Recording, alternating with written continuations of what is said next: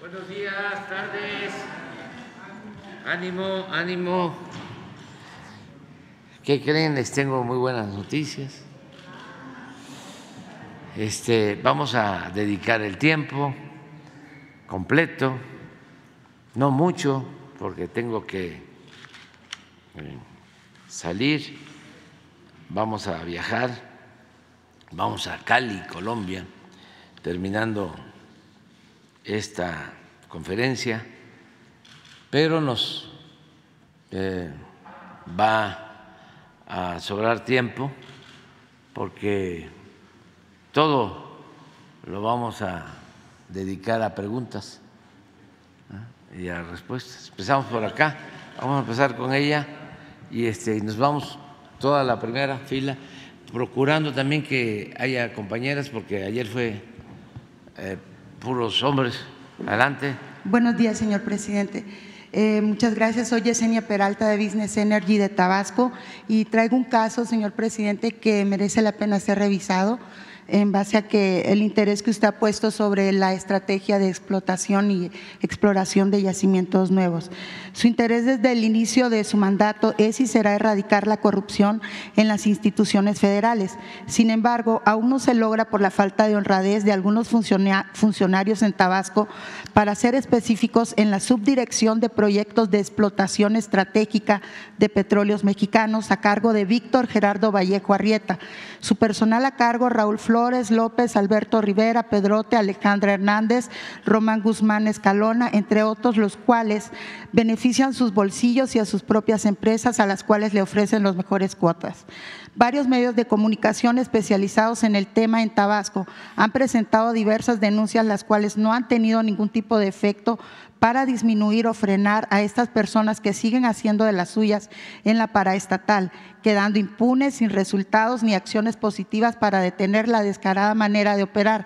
Se han dado un sinnúmero de situaciones que nos han llegado a nuestra redacción y que le dejaré en una carpeta donde se le especifican las formas en las cuales operan estos funcionarios, quienes realizan actos de corrupción, abuso de poder y de influencias, así como de enriquecimiento ilícito. Contiene además esta carpeta copia de una denuncia ante Pemex que está en proceso de investigación sobre estas actividades. De igual manera, en esta carpeta también hay una carta que fue enviada al director de Pemex en donde ingenieros de esa misma subdirección le exponen específicamente todo lo que está ocurriendo las empresas de servicios petroleros se ven obligadas a entrar a las propuestas de estos funcionarios para poder obtener algún trabajo de la actividad. Se le asigna a quien favorezca sus bolsillos y no a los intereses de Pemex.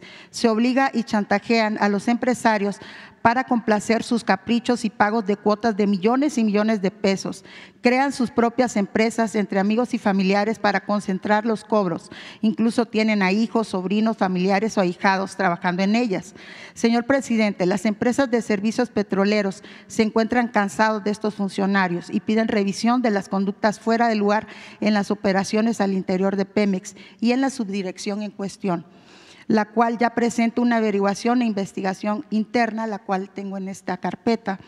Petróleos Mexicanos se ha convertido en la caja chica de sus empleados para su propio beneficio. Señor presidente, el sector petrolero se encuentra en el ojo del huracán en este momento, dado el desarrollo sustentable que está teniendo como resultado de sus acciones de gobierno. Esperemos que pueda disminuir este tipo de situaciones que hace un gran daño a nuestro país, por el cual usted ha luchado incansablemente. En otro punto y muy rápidamente, señor, este, el tren Maya pone a México en la vanguardia de los mejores trenes del mundo. Pasaron más de 100 años para que México volviera a inaugurar una ruta de tren en nuestro país. El desconocimiento del alcance de esta magistral obra en nuestro país o simplemente el mero intento de degradar sus acciones han hecho que se critique duramente este proyecto prioritario de su gobierno que por todos es sabido se ha hecho sin deuda pública, así como los otros proyectos que usted ha implementado en su gobierno. Considera que los hechos históricos que su gobierno está alcanzando a nivel nacional e internacional ha dejado la huella en el tiempo y como usted un día dijo en su discurso, la historia, el tiempo lo juzgarán. ¿Cree que ese tiempo ha llegado, señor presidente? Sí, eh, mira, sobre tus dos planteamientos, vamos a pedirle al director de Pemex que revise lo de la denuncia y también eh, vamos a enviar una copia de la denuncia para que haga lo mismo Roberto Salcedo, el secretario de la Función Pública, los dos, y que nos eh, presenten un reporte, cada uno, sobre lo que estás planteando. ¿Te parece? Claro que sí, señor. Muy bien. Lo otro, mira, es, eh, lo he dicho aquí varias veces, estoy muy orgulloso, como muchos mexicanos, porque estamos construyendo la obra pública más importante que se esté realizando en el mundo. No hay eh, ninguna obra así, de esas dimensiones. Y no es una obra grandota, sino grandiosa.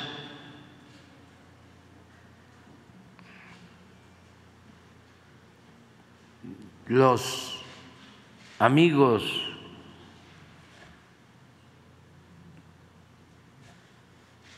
con quienes tenemos muy buenas relaciones de China, que hacen obras muy importantes que se difunden en las redes sociales, están construyendo un tren rápido de 700 kilómetros.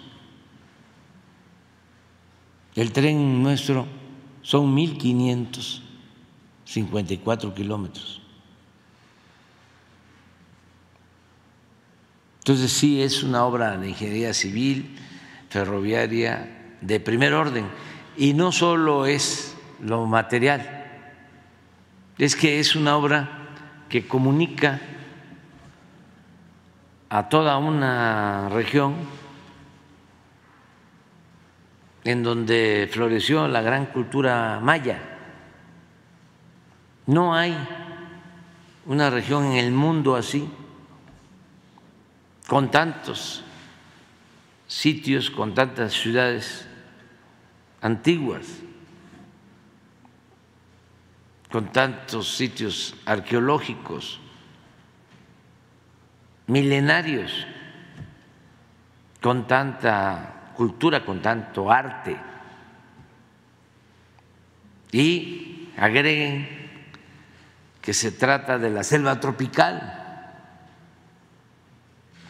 con animales nativos,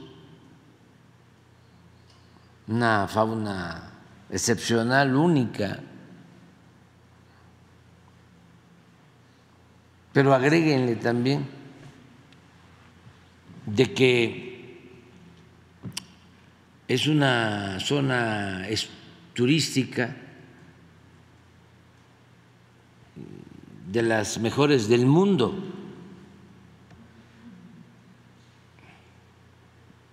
No me gusta el que se hable de marcas, pero los que se dedican al turismo hablan de la marca Tulum. Y sí, los que viajan saben que Tulum es un sitio conocido en el mundo como la Ciudad de México, como Acapulco. Tulum es un referente. Además, sus playas del Caribe son bellísimas. Nada más imagínense lo que es poder nadar con el tiburón ballena.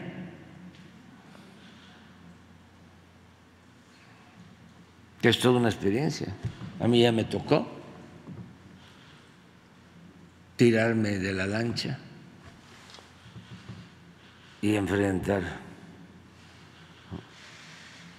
a ese animal impresionante, ¿no? Que viene con la boca abierta, pues enorme, es algo único. En Holbox. Pero luego el pueblo que es excepcional,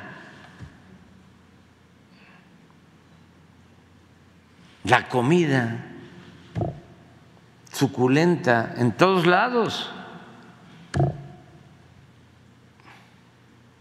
por donde va el tren.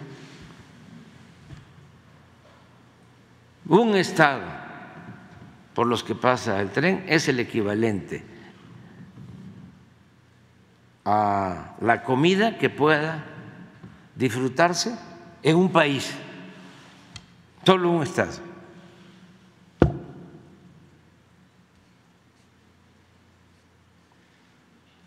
Entonces, es algo importantísimo, va a ayudar mucho a la gente, eh, a los habitantes del sureste, a los turistas mexicanos, desde luego a los turistas extranjeros. Y en su construcción estamos hablando que hoy hay 50 mil obreros trabajando en esa obra.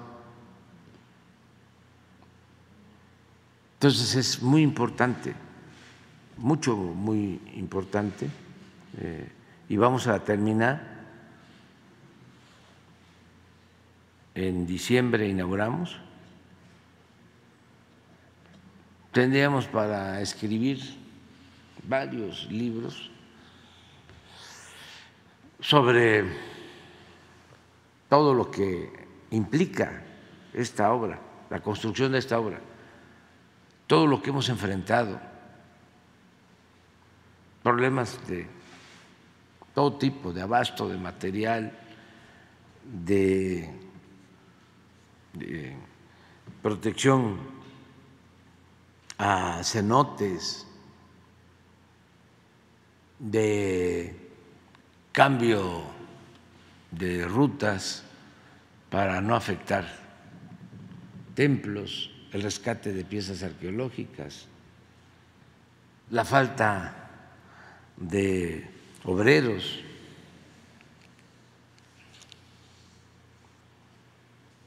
la formación de quienes van a operar el tren Maya. Bueno, muchas cosas. Entonces, sí eh, va a ser una obra importantísima para del sureste y está concebida para que eh, pueda eh, convertirse en una fuente de ingresos para la gente, porque el turismo tiene esa ventaja de que atrae divisas, genera eh, la llegada de dinero, pero también distribuye el ingreso, porque vive mucha gente de la actividad turística. No es una actividad en donde se concentre el ingreso en unas cuantas manos. del turismo pues viven trabajadores de restaurantes, eh, trabajadores de hoteles, transportistas, guías, se beneficia el comercio, las artesanías, y muchas cosas. Entonces sí es una buena obra y vamos a, continuar con, eso. Eh, vamos bastante bien. Voy a, ir de nuevo, regresando del viaje. El próximo fin de semana estoy ahí y vamos a hacer un viaje de prueba ahora de Cancún hasta Escárcega a principios de octubre. Así es, gracias, señor presidente. La televisión tabasqueña, TVT, cumple 40 años desde que se iniciaron las transmisiones en el estado de Tabasco y aún sigue siendo el medio televisivo, televisivo público que informa a los tabasqueños. Al frente actualmente de esta televisora está nuestro conocido compañero Pepe Chablé, que le manda un cordial saludo y como lo conocemos, y así lo conocemos como Pepe Chablé. Él ha hecho una gran labor al frente de, este, de esta televisora que ha avanzado bastante y sigue informando a los tabasqueños. Ellos cumplieron en esta semana 40 años. Pues felicitaciones a todos los que hacen posible esta televisora, eh, este medio de comunicación, que en efecto se creó cuando era gobernador Enrique González Pedrero. No sé si con el ingeniero Rovirosa o con González Pedrero. En 40 años que para atrás porque el ingeniero Rovirosa fue gobernador de 1977 al 82 y eh, el maestro González Peredo de 82 a 88. Entonces, sí fue González Peredo, ¿no? Sí, González Peredo. 40, felicidades mis paisanos, paisanas. A ver, ahí va. Buenos días, Liliana Piña de tiempo.com.mx y puentelibre.mx. Presidente, en mi primera pregunta es sobre su visita en San Francisco, si va a plantear específicamente la problemática de inmigración y de violencia. ¿En dónde? Su visita a San Francisco. La invitación de Biden. Ah, sí. Es que como voy a a Colombia y a Chile. Sí, eh, desde luego, desde luego vamos a entrevistarnos con el presidente Biden. Eh, llevamos muy buena relación y son dos temas que tenemos en la agenda. Hay otros, hay un tema que es el más importante, el que tiene que ver con eh, la integración económica y comercial, porque implica inversiones, empleo y ayuda a las dos naciones y a nuestros pueblos, todo lo que tiene que ver con la cooperación económica con el Tratado de América del Norte, Canadá, Estados Unidos, México. Eh, ya somos el principal socio comercial de Estados Unidos y eso queremos mantenerlo. Entonces ese es un tema. Habíamos propuesto que para planear el desarrollo que no se acomodaran solas las calabazas, sino que se planeara para tener eh, un plan de corto, mediano, largo plazo, cómo fortalecer la región, cómo consolidarnos he dicho que primero terminar de consolidar América del Norte y luego buscar la integración de todo el continente americano. Pero con planeación hay otros países en donde están pensando ya eh, en 20 años hacia adelante, 30 años. Y nosotros tenemos que hacer eso, que sepamos hacia dónde vamos. Y que eh, actuemos de manera conjunta, nos complementemos para lograr esos propósitos de desarrollo económico, comercial. En el último encuentro que tuvimos con el primer ministro Trudeau de Canadá, presidente Biden, eh, llegamos al acuerdo de que cada eh, gobierno iba a proponer a cuatro especialistas en planeación y en desarrollo y comercio, cuatro por país, de modo que esos doce especialistas, expertos, eh, ayudaran en la elaboración de un plan de largo alcance hacia adelante. Y ahora ya el presidente Biden acaba de nombrar a un representante con ese propósito, uno. Y nosotros vamos a hacer lo propio y Canadá igual,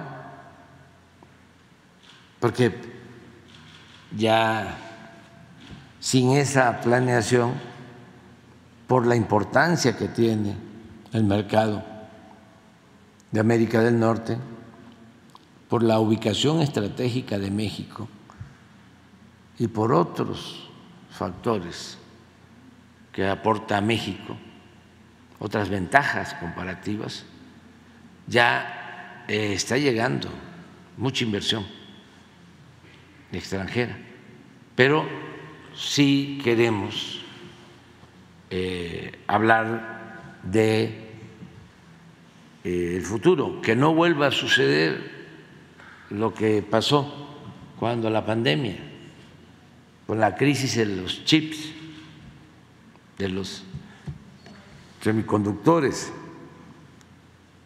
que no se podía comprar un refrigerador una estufa, porque había que traer los chips de Asia, como si fuese eh, tecnología de mucha complejidad. Afortunadamente, pues ya eh, en Estados Unidos se dieron cuenta, internalizaron esa experiencia y ahora están impulsando el desarrollo de la fabricación de chips en Arizona y en otras partes. Pues todo eso es lo que implica el planear para eh, fortalecer nuestra región sin que haya guerra comercial con ninguna región, nada más el derecho que tenemos de fortalecernos en lo económico y en lo comercial. Entonces ese es un tema. Y otro tema es la migración, como tú lo planteas. Siempre estamos eh, tratando este tema, insistiendo mucho en que se debe de invertir para apoyar a pueblos de América Central, de otros países que necesitan ofrecer a sus eh, habitantes opciones para que no se vean obligados a emigrar. lo mejor es que haya trabajo, haya oportunidades de empleo en las comunidades de origen de los migrantes. Y ya nosotros hemos eh, llevado a cabo esta política, se ha ensayado y ha dado resultados. Y no se requiere mucho.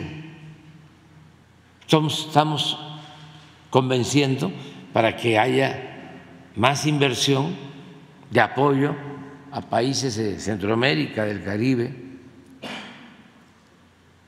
para temperar así el fenómeno migratorio.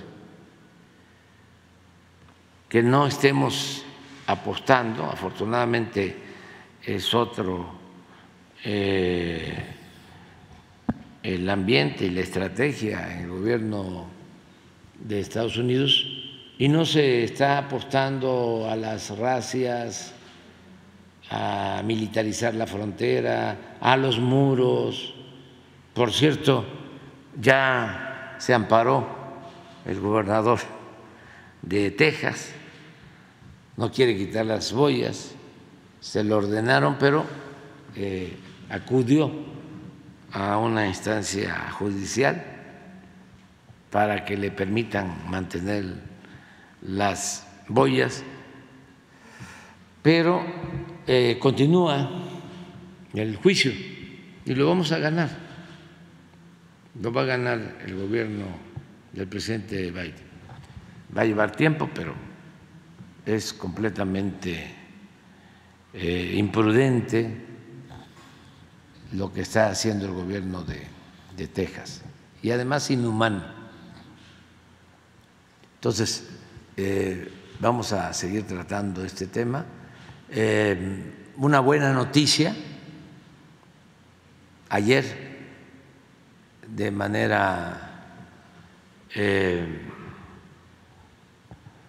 no oficial, porque van a hacer el trámite la semana que viene, ya le informaron a la secretaria de Relaciones Exteriores, Alicia Bárcena, habló con ella el secretario de Transporte del gobierno de Estados Unidos para informarle que eh, han decidido eh, ya entregar a México la categoría 1 en la operación del aeropuerto. Entonces es buena noticia, que lo van a formalizar la semana próxima. Le agradecemos mucho al secretario de Transporte de Estados Unidos, le agradecemos mucho al presidente Biden. Se cumplieron todos los requisitos y por eso ya deciden eh, regresar a México, en el caso del aeropuerto, a que tenga esa categoría. Esto es también eh, pues un signo, una señal de que son muy buenas las relaciones. Y en el caso del narcotráfico, lo mismo, estamos trabajando de manera coordinada ayudando mucho en todo lo que tiene que ver con el tráfico de drogas y en especial de fentanil. Y hay una colaboración estrecha con respeto a nuestra soberanía. Ese es el matiz, eso es eh, lo que hace la diferencia. Ya no es como antes que pues ellos, las agencias sobre todo, eran las que mandaban y se metían a México y hacían y deshacían y se cometieron muchos errores. Esos operativos como el rápido y furioso o lo de García Luna, porque para las agencias y en aquellos tiempos García Luna era como Superman.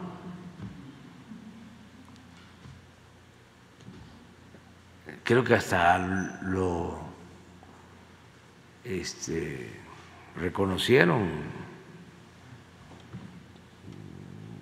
le hicieron homenajes, era el gran policía. Y no sé cómo no se dieron cuenta de que García Luna estaba vinculado a la delincuencia.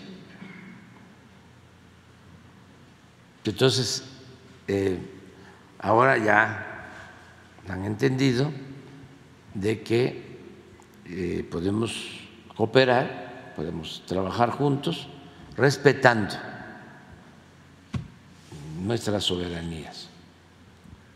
Y por eso es muy buena la relación con el presidente Biden.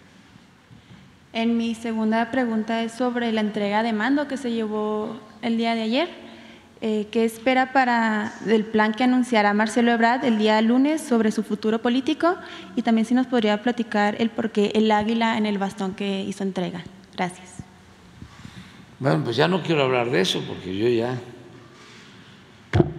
este, terminé mi ciclo como dirigente del movimiento de transformación, ahora la dirigente del movimiento de transformación, que iniciamos millones de mexicanos, porque es el pueblo el protagonista del cambio, el pueblo es el motor del cambio, con el pueblo todo, sin el pueblo nada. Entonces, ya la dirección del movimiento de transformación está en manos de Claudia Sheinbaum. Y yo entregué este, ya el bastón de mando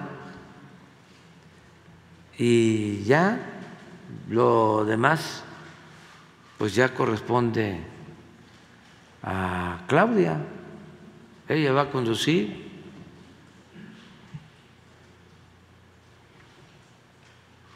Y lo de Marcelo, ya lo expliqué ayer, es este, una gente buena, en sentido amplio, es un, hombre muy preparado, una persona muy preparada, eh, tiene mucha experiencia política y es mi amigo, así lo considero. Y también, como todos, somos libres. Irreversible, ¿no? Las, las posturas públicas del ex canciller son bastante duras, presidente, parecía irreversible. Pero eh, está en libertad completa. Somos mujeres, somos hombres libres y hay que acostumbrarnos a eso. La democracia es pluralidad, no es pensamiento único. Y hay que garantizar siempre el derecho a disentir. Más que eso, la libertad no se implora, la libertad se conquista. Ojalá y todos los dirigentes, mujeres y hombres, fuesen rebeldes. Hay un libro que se llama así, El hombre rebelde. Hay que agregar la mujer y el hombre rebelde.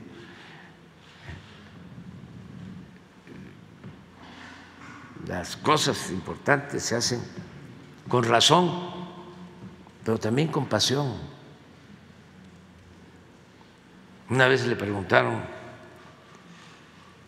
a Jorge Luis Borges, maestro, usted que ha escrito los mejores ensayos, los mejores poemas, ¿qué le gustaría llevarse a su tumba? y contestó los pocos momentos en que viví con arrojo.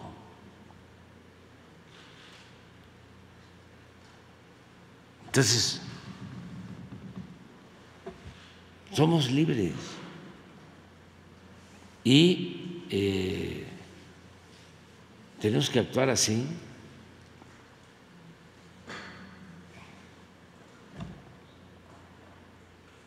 Y confiar también mucho en la gente, confiar en eh, los sentimientos, la opinión del pueblo. Ayer también se inscribió otro representante del conservadurismo, con todo respeto. Ya no me voy a meter en eso. Pero este, o sea que van a tener bastantes. ¿eh? Este.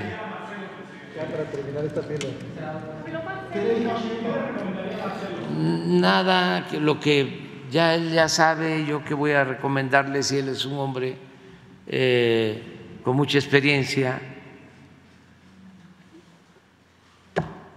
Eh, decirle que como lo expresó Claudia Sheinbaum, están las puertas abiertas.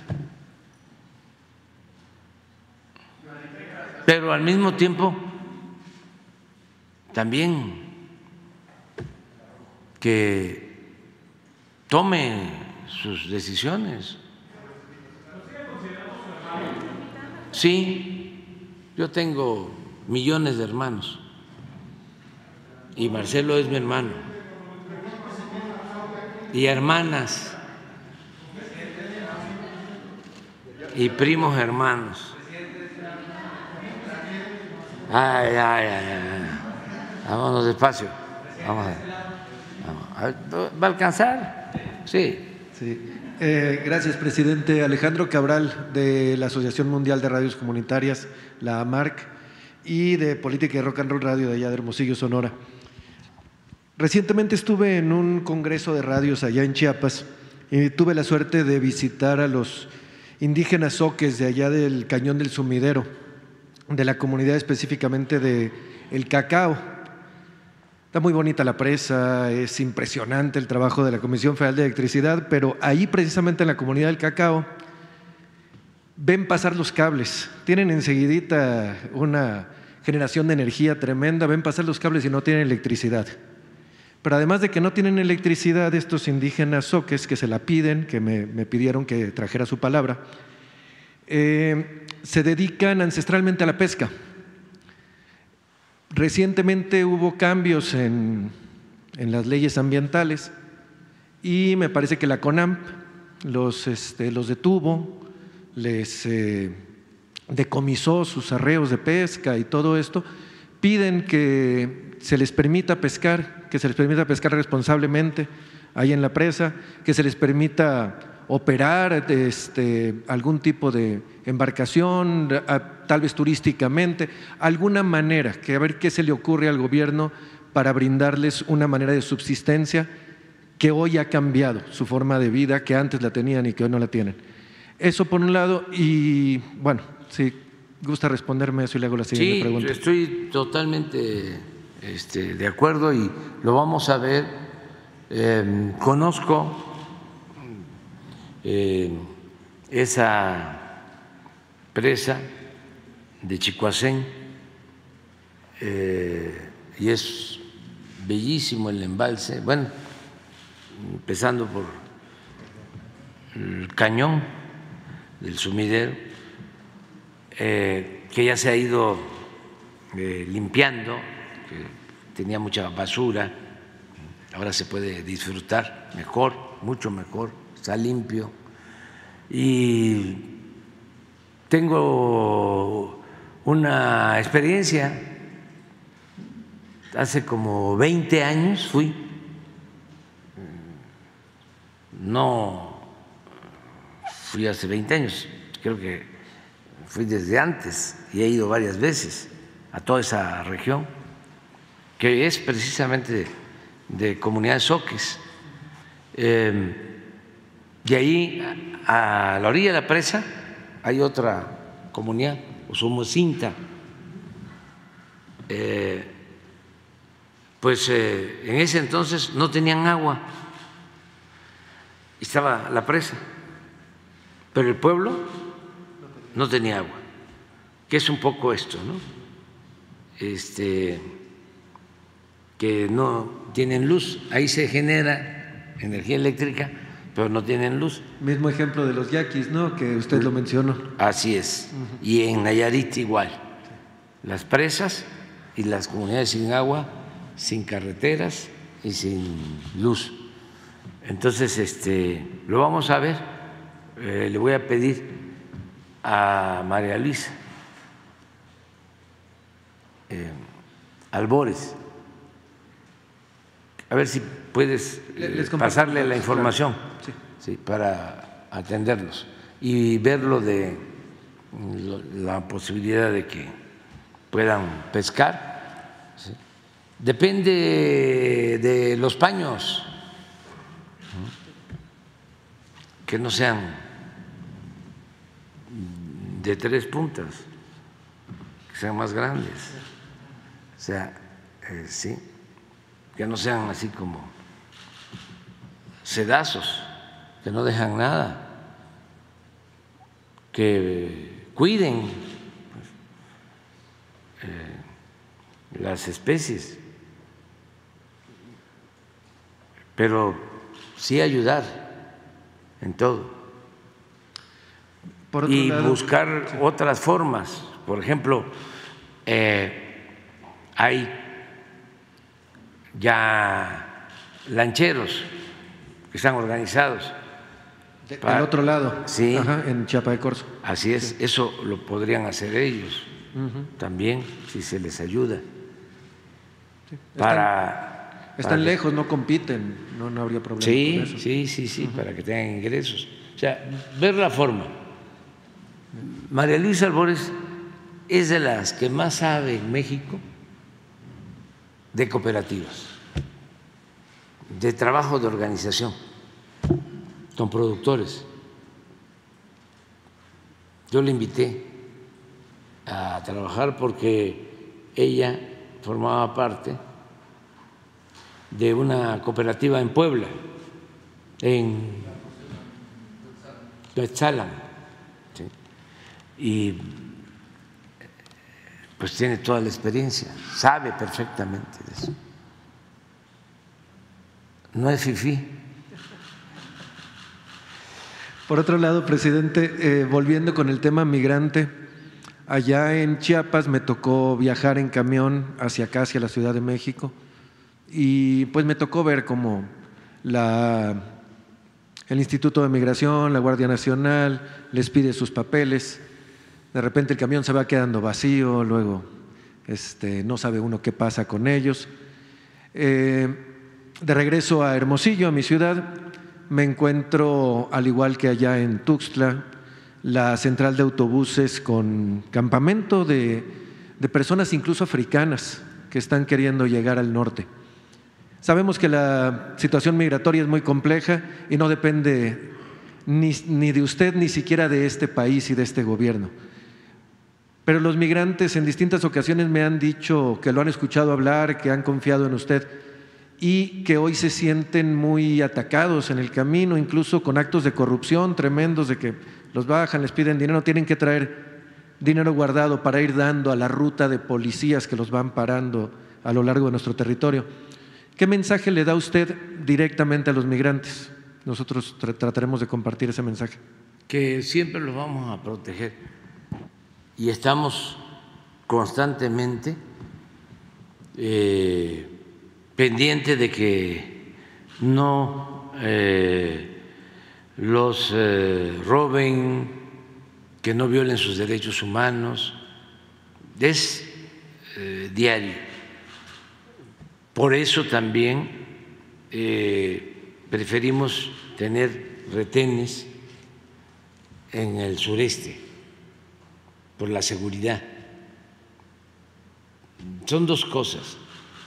Una, que si viajan del sureste al norte, que es su propósito, eh, hay muchos riesgos de eh, eh, accidentes en el transporte por la forma en que tienen que viajar,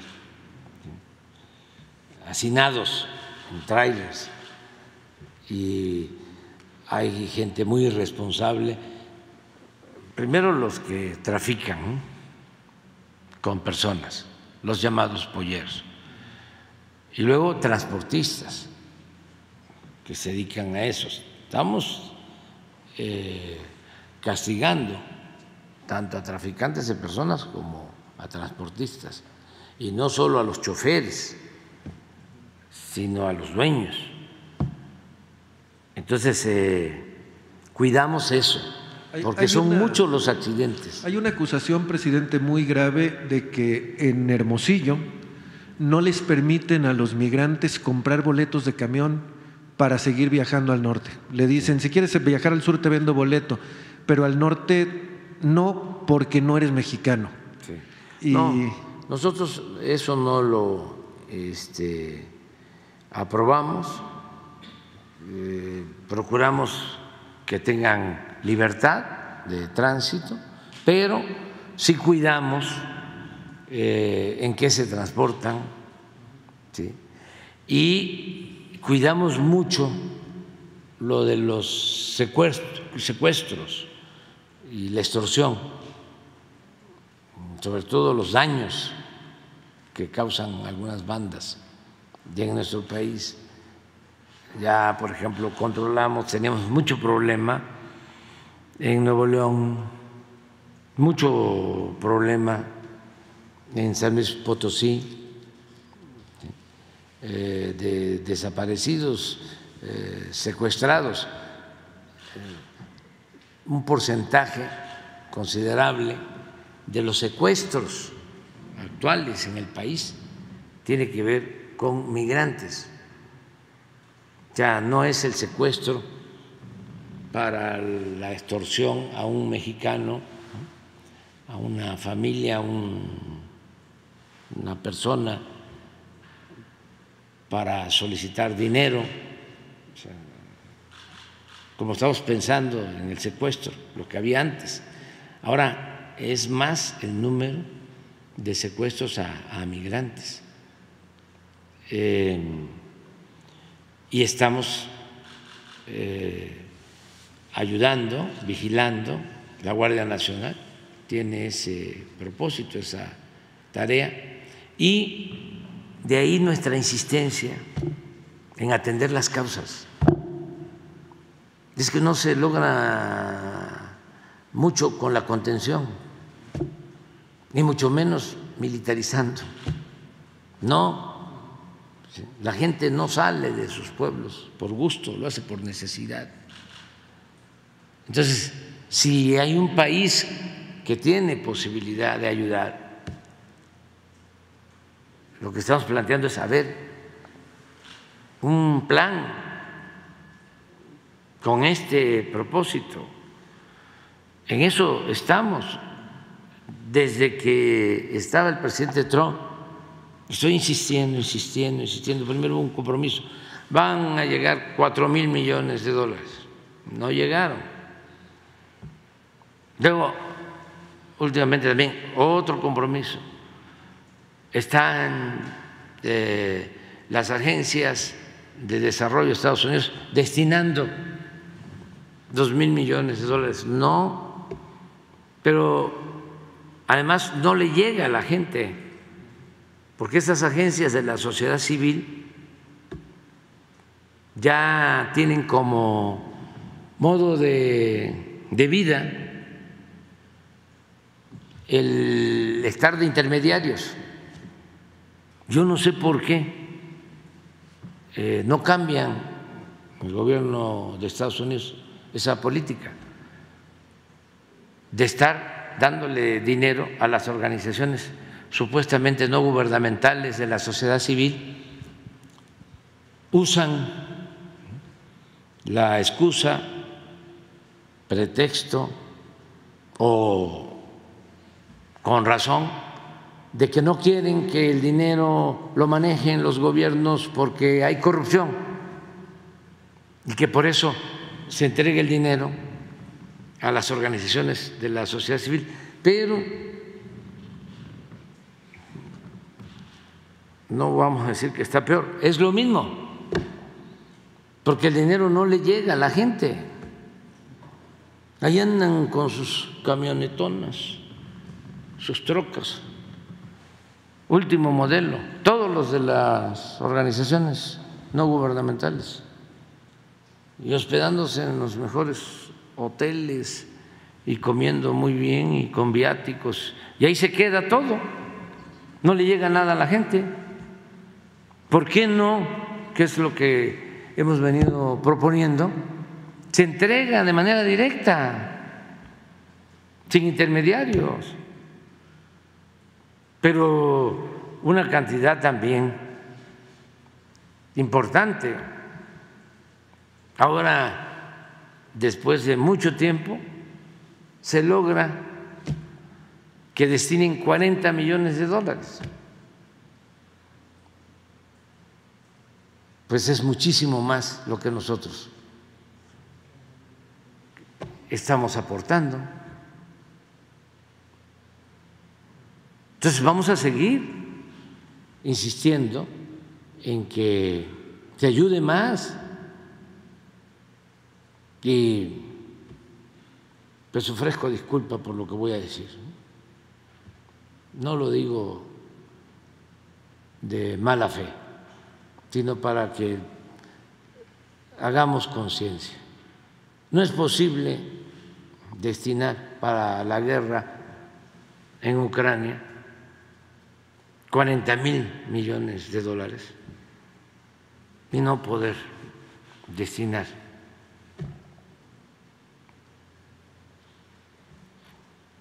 cuatro mil millones de dólares para un plan de apoyo a los pueblos que eh, por necesidad tienen que abandonar sus comunidades y a sus familias.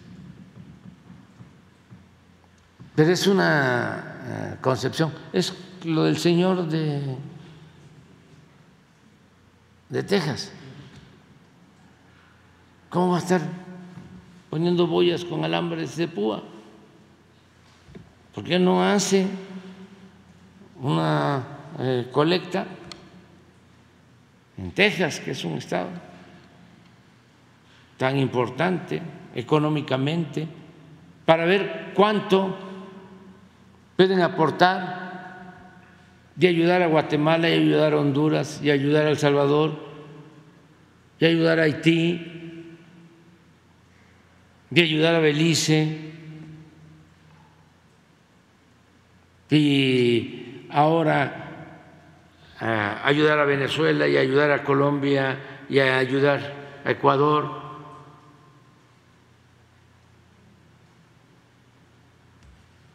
No quieren eh, ayudar a Cuba, pero hay otros países. Deberían también de ayudar a Cuba. ¿Qué tiene que ver lo ideológico? ¿Qué tiene que ver lo político con lo humano?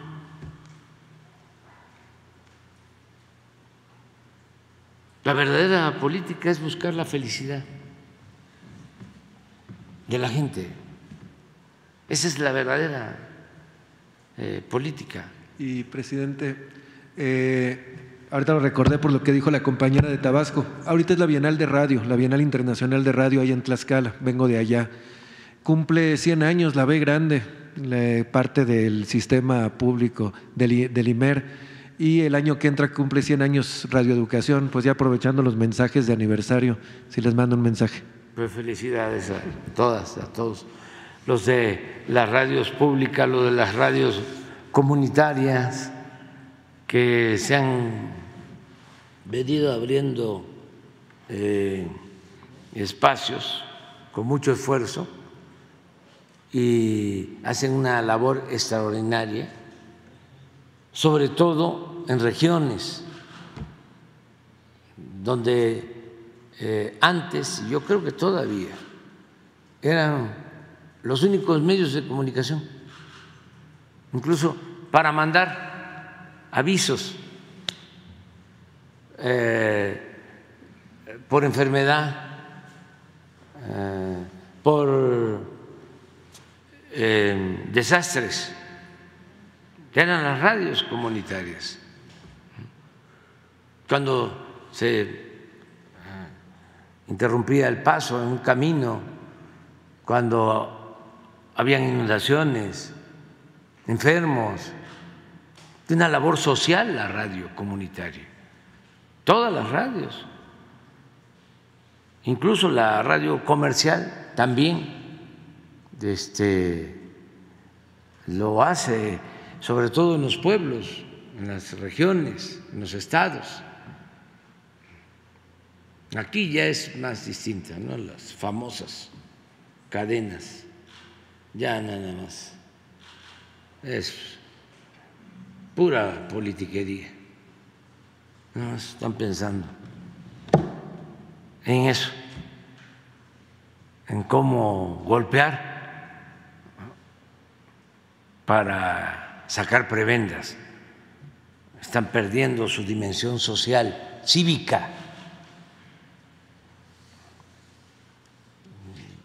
o es, este, sí, atender la salud, pero ir a ver cómo está el abasto de medicina. ¿Para? ¡Qué barbaridad! No hay ni un mejoral. No hay este, ni algodón, no hay jeringas. Eso era antes, ahora sí hay en todos lados.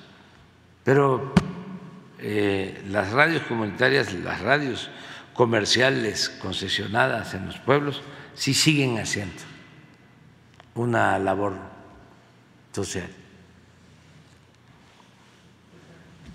Buenos días, presidente. Arturo Sánchez de la Jornada. Eh, debo volver a preguntarle sobre Marcelo Ebrard y aunque usted dice que la puerta está abierta, él ha hecho señalamientos muy duros contra el partido, en particular contra la dirigencia, eh, descalificando a Mario Delgado y a, la, dirigencia en general. En ese sentido, ¿cómo puede estar abierta la, puerta de Morena con estos señalamientos? Gracias. Pues es que eh, Marcelo estuvo mucho tiempo con nosotros, ha estado mucho tiempo con nosotros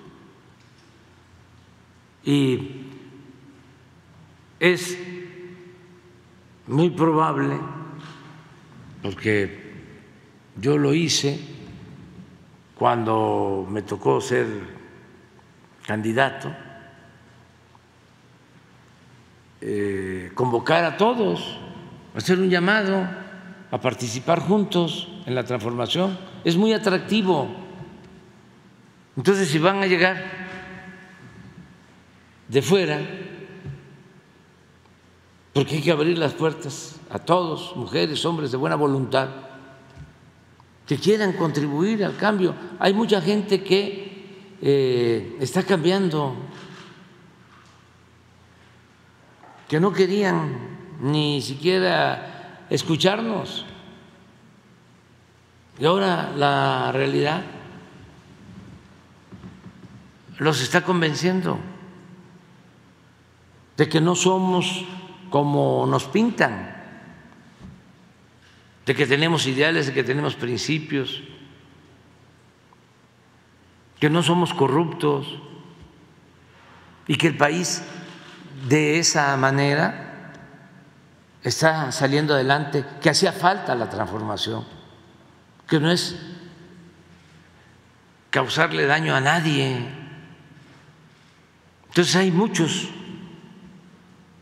escépticos, incluso antipartidos, no querían participar en las elecciones, decían que eso era legitimar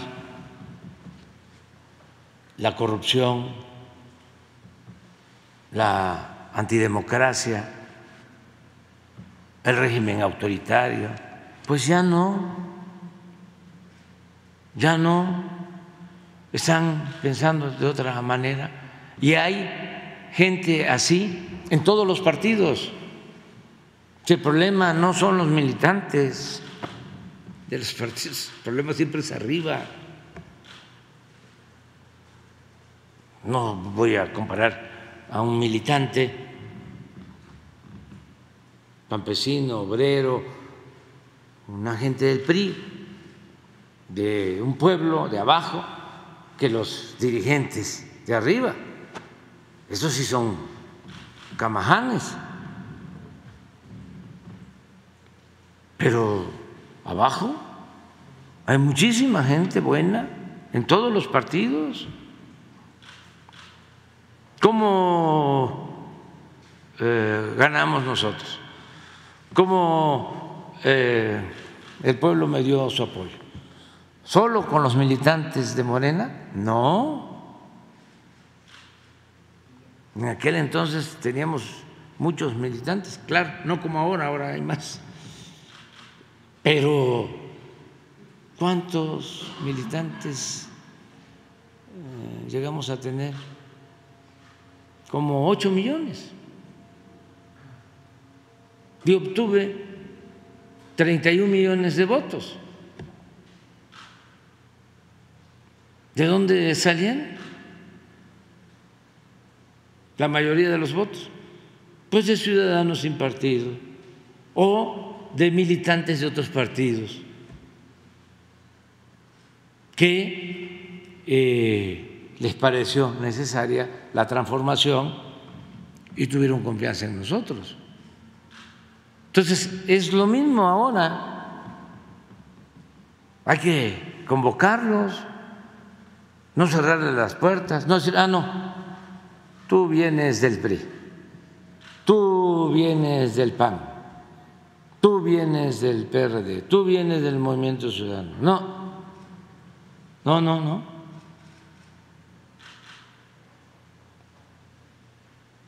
Es de sabios cambiar de opinión. Y si van a llegar, porque así va a suceder, de afuera, porque los que están adentro vamos a permitir sin convocar, eh, sin llamarlos, sin entenderlos, que se vayan.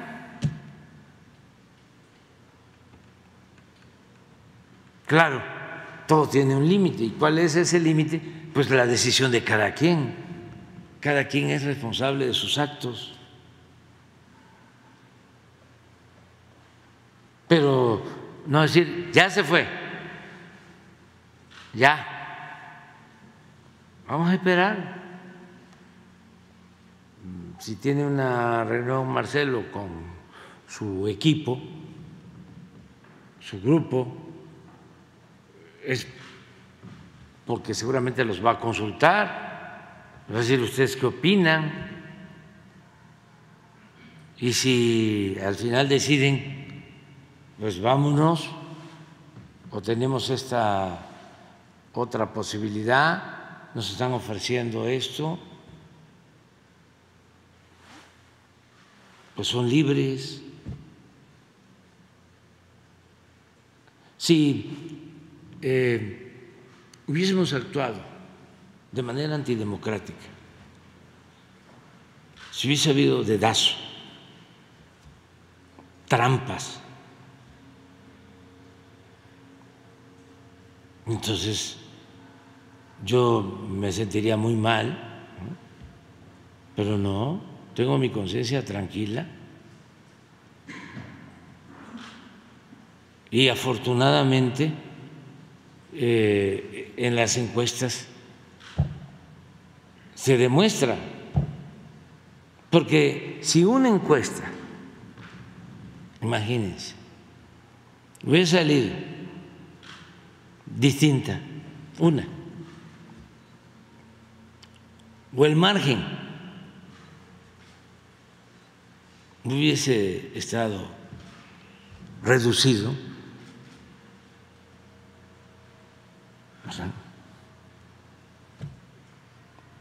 pues entonces sí habría más elementos. Pero voy a decir algo también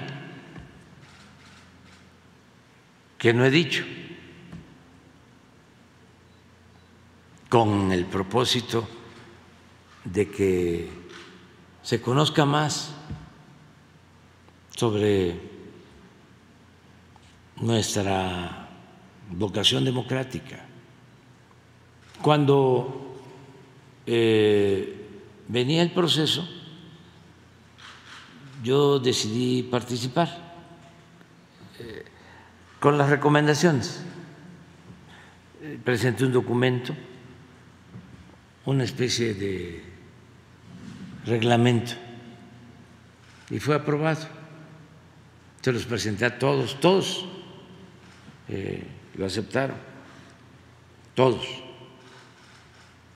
Ayer hablaba yo de que en ese documento está establecido por todos, aceptado por todos, de que el segundo, el tercer lugar tenían garantizados sus espacios. Se cuidó todo. Y eh, ¿por qué también participé como parte del movimiento?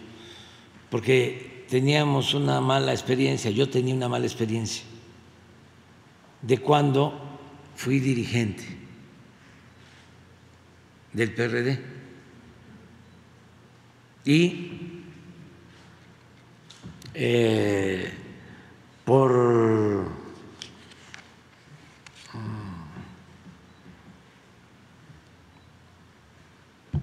congruencia decidí no participar.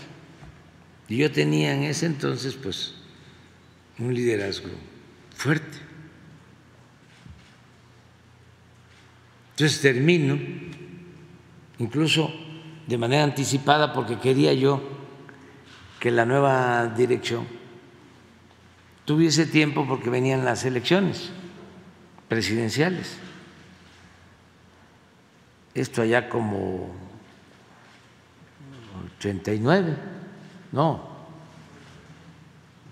no, 99, 1998, 99, sí, venía la elección presidencial del 2000 y yo estaba terminando, pero me faltaban unos meses, entonces adelanté la entrega, porque además quería irme a Tabasco tenía yo la intención de volver a ser candidato en Tabasco, a recorrer de nuevo mi estado. Y eh, me entregué a una comisión de candidatura y me fui. Y esa comisión de candidatura pues no pudo, porque eh, en una elección siempre hay em, pasiones y se desbordan, como sucedió. Entonces fue un zapereco.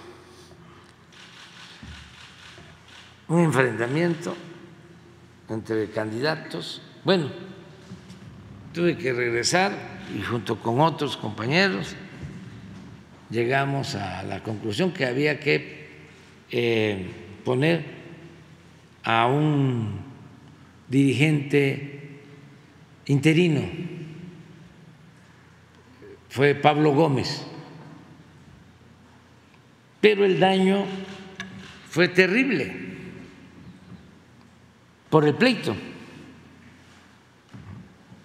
Afectó muchísimo. Entonces yo traía esa experiencia y ahora dije no. No, este, no puedo eh, actuar de la misma manera, decir, yo no me meto y, este, y vean ustedes cómo le hacen. Entonces, ¿por qué no participar sin beneficiar a ninguno?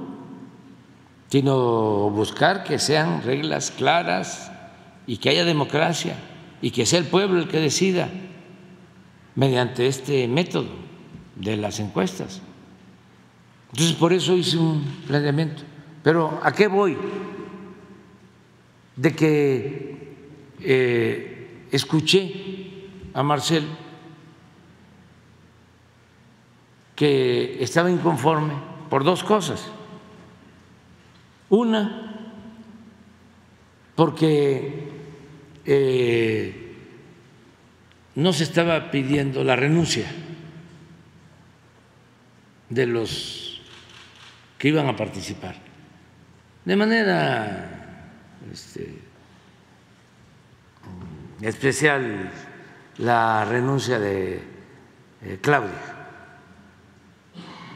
como jefa de gobierno, porque eh, pensaba que esto le daba más eh, ventaja.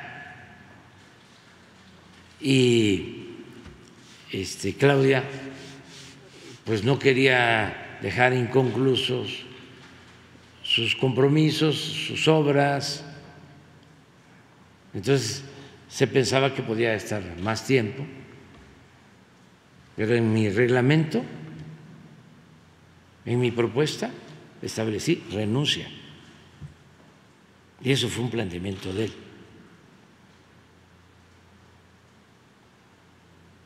Y dos, eh, él pidió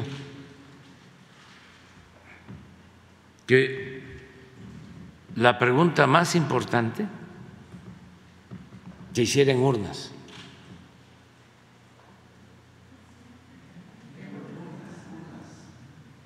en una en urna. ¿Qué dije? Sí, lo dijo bien. En urna. O sea, eh, se iba a, una, a un domicilio, se dan todas las preguntas. Es que estoy del post-COVID, me. Este, pero ustedes me ayudan. Entonces, se hacen las preguntas, pero hay una, que el planteamiento era que se arrancara. Al final se hizo como un disco y que la persona que estaba siendo consultada se hacen preguntas generales, como todas las encuestas, pero esa pregunta, que es ¿A quién quieres? Ya. Y están los nombres. pueden haber otras. ¿Quién tiene más presencia? ¿Quién está más cerca a la gente? Este, ¿Quién es más honesto? Todas, sí. Pero esa pregunta, él pidió que fuese eh, voto secreto y en urna. Y yo establecí en mi documento que se hiciera de esa manera. Incluso hubo una gente hace poco, eh, Mitoski, que dijo que esa forma de consulta le beneficiaba a Marcelo. ¿Por qué? según Mitoski. Yo no comparto ese punto de vista, que es una encuesta abierta a todos, es donde eh, se decide encuestar de acuerdo a la muestra. Entonces, Mitoski dice, son los seis nombres y se debió poner eh, ninguno. porque hay quienes no van a votar por Morena y eh, podían decir ninguno, me chocan. Al no poner ninguno, según Mitoski, eso le ayudaba a Marcelo, porque, como es sabido, él tiene mucho jale en clase media.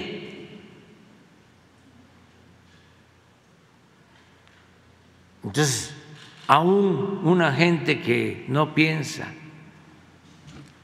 votar por nosotros o que no está de acuerdo con lo que estamos haciendo, podría decir, este, Marcel, yo no creo eso, pero lo que sí quería dejar de manifiesto es que ese eh, planteamiento, esa solicitud se tomó en cuenta. Entonces, no hay, no hay este ningún motivo, o sea, sin embargo, él puede tener este, otros elementos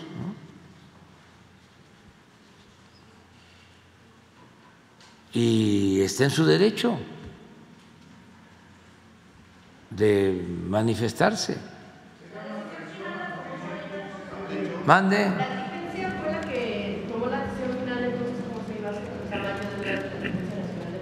¿Sobre qué? No, no, no, no, no, a mí me consultaron. O sea, es que yo lo planteé, o sea, lo planteé en el escrito, que cómo tenía que ser. Entonces, porque también se pueden hacer 10 preguntas, pero ¿cuál es la más importante? Pues a quién quieres. ¿Quién quieres que sea el candidato o la candidata? Entonces se cumplieron todas las condiciones que todas, Marcelo. Todas. Entonces, pero de todas formas,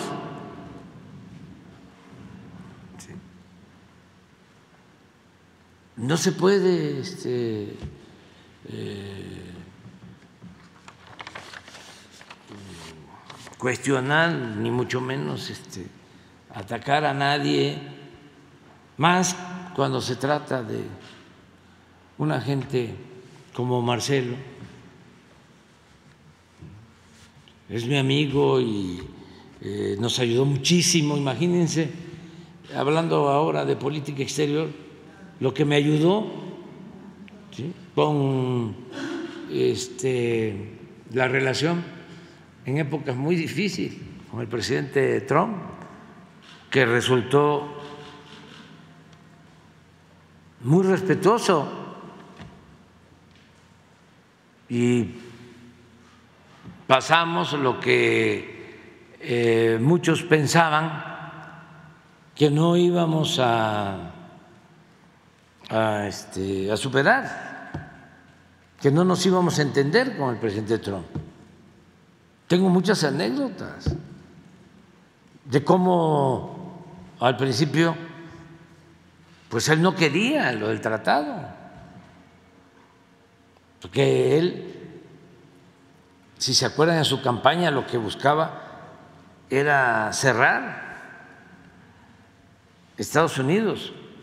Siempre se quejaba del déficit que tenía Estados Unidos con relación a México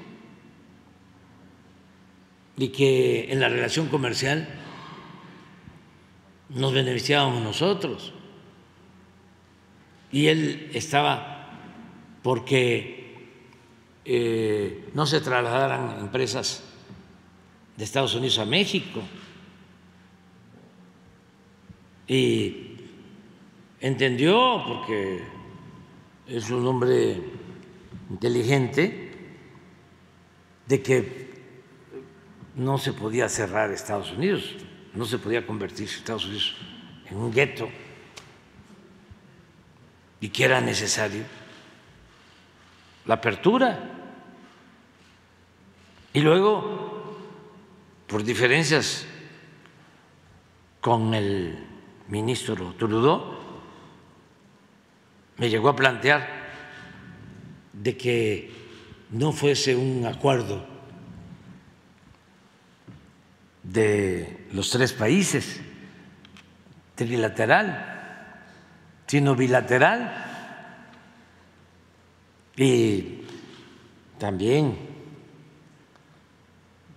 como es una persona eh, inteligente, reflexiva, eh, aceptó nuestros argumentos. Una vez le dije aquí, hace poco, primer ministro Trudeau, le digo, ¿te enteraste de que ustedes no estaban convidados y que nosotros insistimos? Dice, sí, estoy totalmente enterado. Este, porque era necesario, como se concibió originalmente el tratado, mantenerlo eh, junto. Entonces, eh, a pesar de todo esto, hubo buena relación. Todavía era yo candidato y me invitaron a Nueva York con empresarios a una sociedad que se llama Sociedad de las Américas. Estaban banqueros, empresarios estadounidenses y todo. Y ya cuando terminamos, dice la coordinadora de la sociedad, pues yo lo único que le pido es que si usted gana, quiero estar presente, no sé cómo, que me invite, porque no quiero perderme el primer debate, porque estaban esperando que iba a salir chispa. y no, no fue así. Y sí hubieron momentos difíciles. Y Marcelo ayudó mucho regresando a este tema. Entonces, no es cuestión de pleito, es cuestión de que cada quien decida. Eh, yo sí creo que eh, la gente quiere que continúe la transformación, la mayoría. Y también eh, creo que Claudia es muy buena dirigente.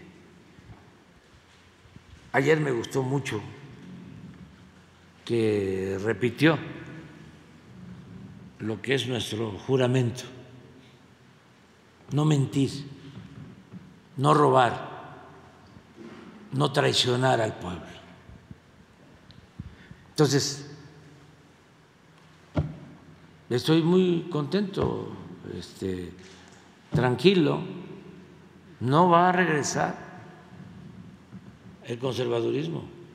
Son muy corruptos, muy aborazados, ventajosos, no tienen llenadera. Les eh, gusta demasiado, los perturba el dinero es como su Dios. No saben de la moderación, no saben que Juárez recomendaba que el funcionario tenía que aprender a vivir en la justa medianía. Y nosotros decimos, no puede haber gobierno rico con pueblo pobre. Y además, aunque ha llevado tiempo entenderlo, es válido el decir, por el bien de todos, por el bien de todos, primero los pobres. Ahí está todo. Si le va bien a los pobres, le va a ir bien a la clase media y le va a ir bien a los de arriba. Eso está demostrado. Un pueblo que vive eh, en la miseria no tiene ni siquiera para lo básico, no va a comprar nada. ¿Cómo va a florecer el comercio? ¿Cómo va a florecer la industria? ¿Cómo se va a fortalecer el mercado interno? Si eh, son buenos los salarios, si hay trabajo, si hay bienestar, se beneficia el comercio, se benefician las empresas. Lo que está sucediendo. Y si no hay corrupción, si no se roban el dinero, si también no hay lujos en el gobierno si hay austeridad republicana y todo lo que se ahorra se le entrega a la gente y a los más necesitados. Esa es la fórmula. Y eso, primero, nos da tranquilidad a todos en nuestras conciencias. estar bien con nosotros mismos, por estar bien con el prójimo. Pero también es estabilidad política, es paz social, es gobernabilidad. ¿Ustedes creen que iban a estar llegando inversiones extranjeras si no hubiese estabilidad política? ¿Estaría eh, nuestra moneda fuerte? No, los inversionistas tienen muy buena información, saben muy bien ¿sí? cómo está la macroeconomía perfectamente. Es decir, eh, cómo están variables como eh, deuda, cómo está el comportamiento de la moneda, cómo está la inflación, cómo está la actividad productiva, el empleo, el consumo mes con mes se está conociendo si crece o no crece el consumo. Hay encuestas que se hacen sobre la confianza del consumidor y cada vez están mejor las encuestas. Entonces el modelo es ese eh, y eh, yo creo que la gente pues va a seguir apoyando la transformación y repito, Claudia es eh, muy buena, además con una preparación de mayor nivel académico que el que yo tengo. Yo de milagro terminé la licenciatura. Ella es eh, doctora en ciencias. Presidente, ¿y cómo se va usted a distanciar del liderazgo del movimiento con la entrega del bastón de mando de ayer? Ya Eh, me, van a, dicho- me van a ayudar ustedes porque ya no me van a estar preguntando. de Pero esta el punto. Usted, eh, eh, Claudia misma dijo ayer que usted es un líder, un referente moral. La- en la oposición, por ejemplo, Xochitl Gálvez ha basado su estrategia de campaña en confrontarse directamente con usted, no con los aspirantes a la presidencia de los morenistas. Eso va a seguir pasando. Este, el gobierno continúa y al paralelo viene el proceso electoral. Eh, Usted ha sido además la figura en la que la derecha ha concentrado sus ataques durante más de una década. ¿Esto cómo cambia de la noche a la mañana con la entrega de un bastón de mando? Pues eh, es que me ayudan mucho mis adversarios. Imagínense que la señora dice que va a privatizar Pemex.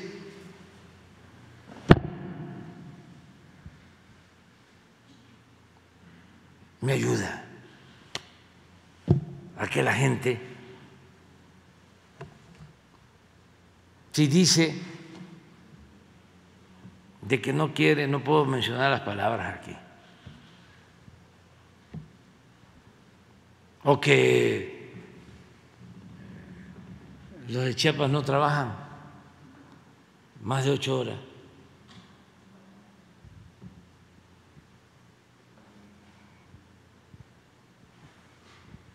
o que quiere este, su asesor principal, que no voy a mencionar, bueno, sí, ese sí lo puedo mencionar, Fox, acabar con los programas sociales, con la pensión, además porque me consta, cuando nosotros iniciamos lo de la pensión, adultos mayores, cuando fui jefe de gobierno, él declaró, siendo presidente, que no estaba de acuerdo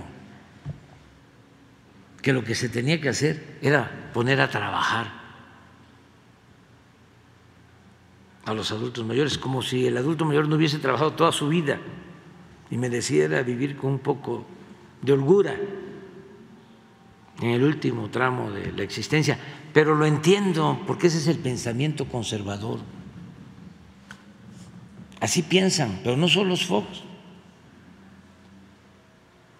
Son muchos, millones. Y tenemos que entendernos, pues, comprendernos. Ese es un pensamiento que viene de lejos. Hay mucho racismo, mucho clasismo, mucha discriminación. Por eso yo trato estos temas, pero no pensando en ellos, porque ellos ya está muy difícil que cambien. Pienso en los jóvenes, incluso en sus hijos, en sus nietos, porque ellos sí pueden cambiar. ¿Cómo voy a olvidar que el libertador Simón Bolívar era hijo de hacendados, tenía maestro particular y luchó por la independencia de los pueblos de América. ¿Cómo olvidar que el más demócrata de todos los gobernantes de México, Francisco I. Madero, era también un hacendado que estudió en Francia, que estudió en la Universidad de Berkeley y tenía eh, unos sentimientos humanitarios excepcionales y era un eh, amante de la libertad y ofreció su vida por eso. Entonces, pueden venir de familias acomodadas. Me acuerdo mucho y es bellísima la anécdota de Prajedis Guerrero, magonista, que era hijo de un hacendado de Guanajuato, de una familia que lo desheredaron, porque resultó Prajedis un luchador social. Lo corrieron y solo una hermana, incluso cuando lo asesinan,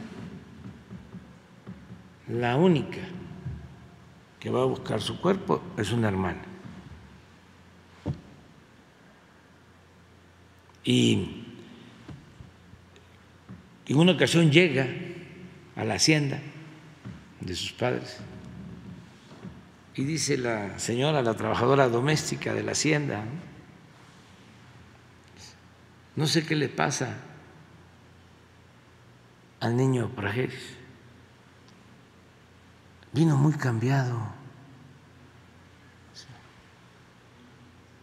Eh, quiere que comamos con él en la mesa principal de la hacienda.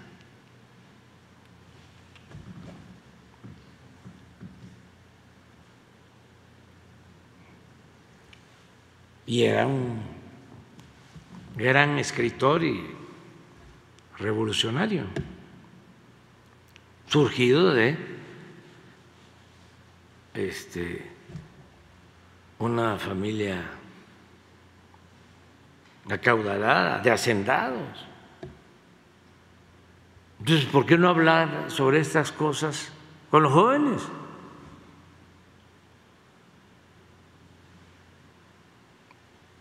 que van a salir distintos a sus padres.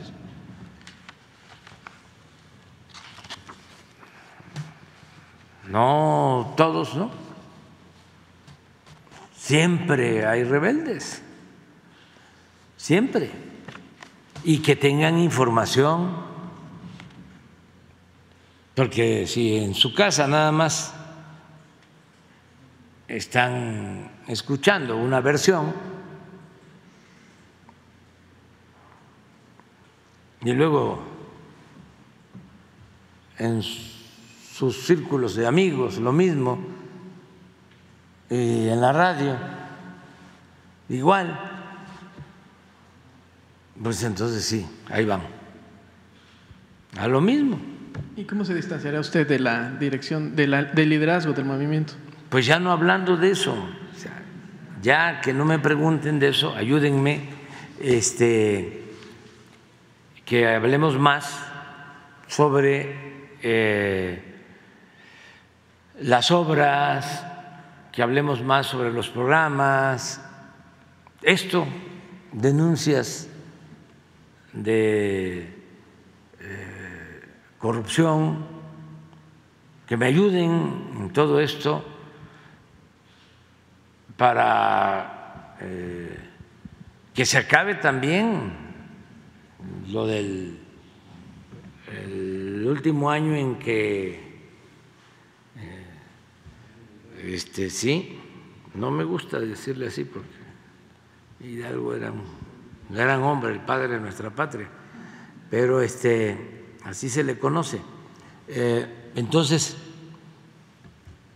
que podamos hablar y eh, yo siempre voy a defender el proyecto. Siempre voy a defender el proyecto porque creo que es defender a la mayoría del pueblo de México. Y mi función como gobernante tiene que ver con eso.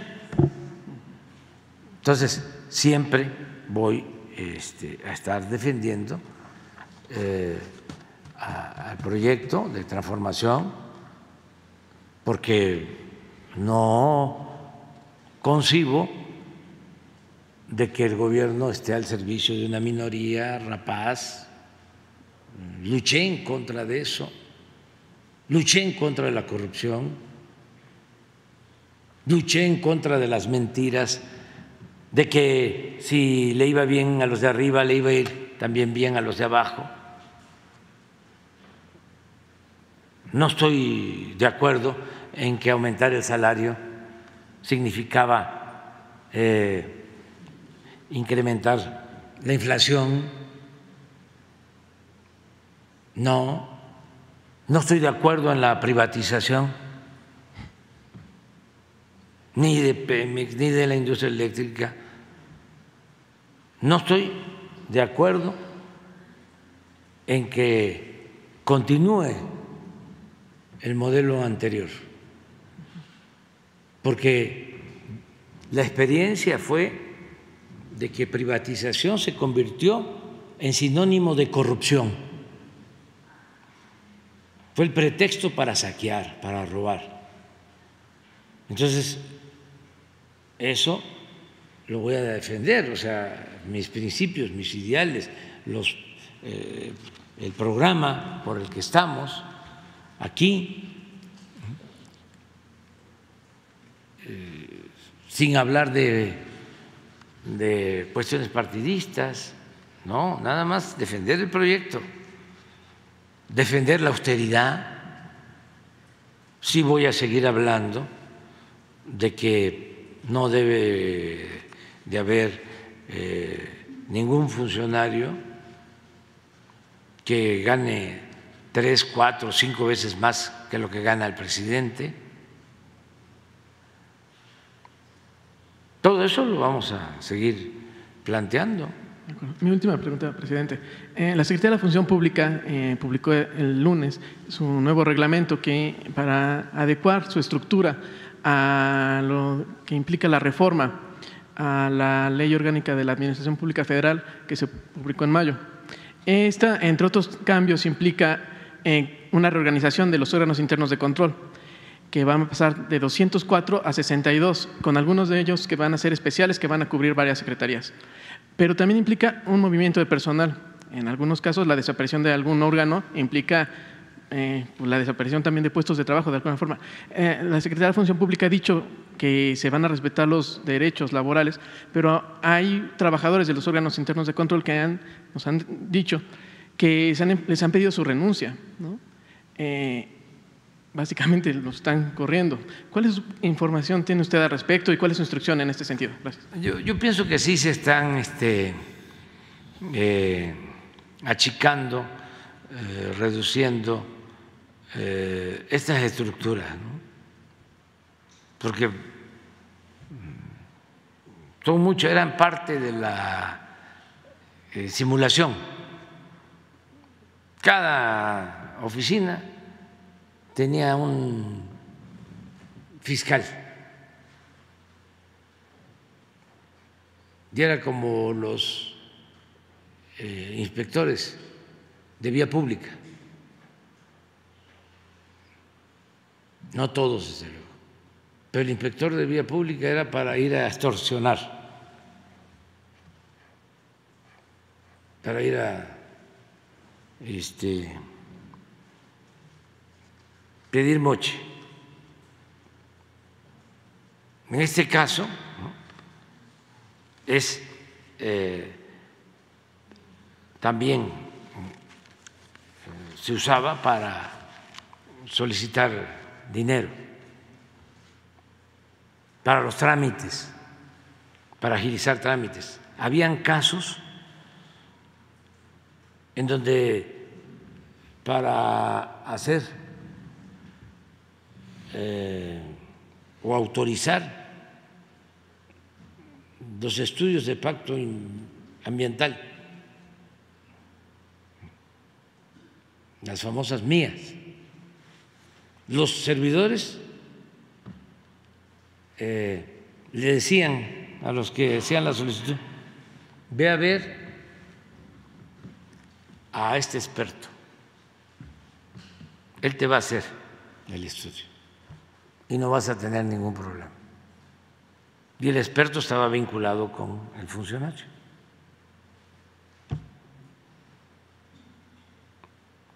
Entonces, en el caso de la función pública, no estoy generalizando, pero lo que se quiere es tener más control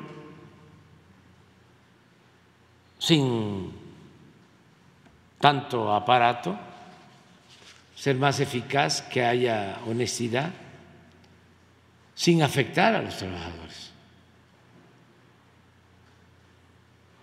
No deben pedirles renuncia. Pero no sabía yo eso.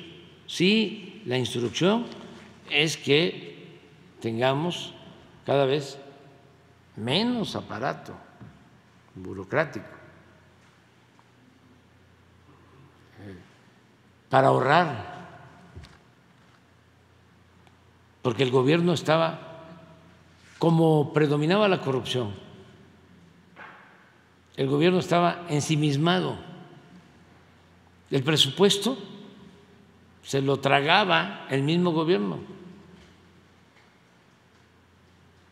Y no se invertía, no era para beneficio del pueblo. Por eso los sueldos elevadísimos y aviones y helicópteros y gastos excesivos en todo. Una casta divina. la alta burocracia. Por eso nadie protestaba ante la corrupción imperante, porque los tenían a todos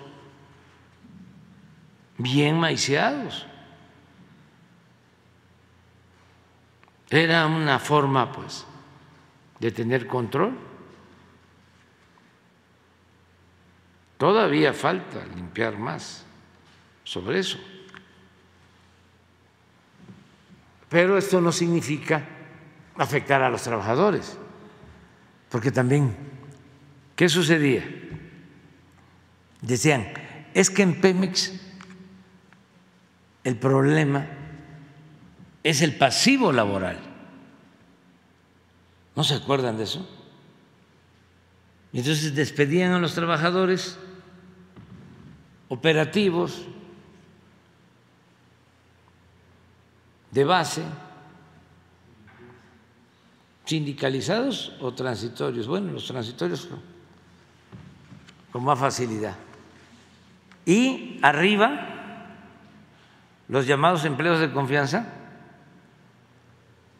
se daban la gran vida. Tenían todo todo, todo, todo, Y el sindicato, los líderes. Había una partida de viáticos para los líderes sindicales de más de mil millones de pesos.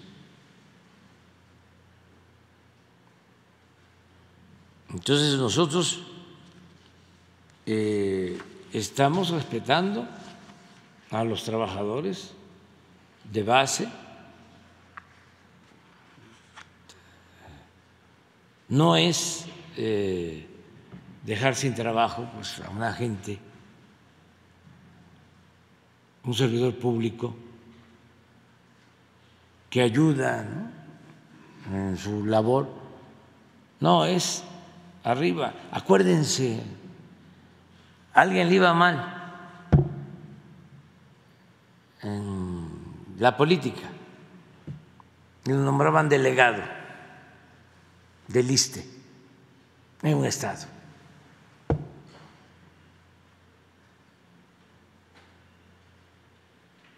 Y era para eso. Y el mejor ejemplo es lo que sucede en presidencia. Cuando llegamos en el 2018, se ejercieron 3.600 millones de pesos. Y este año vamos a ocupar 600.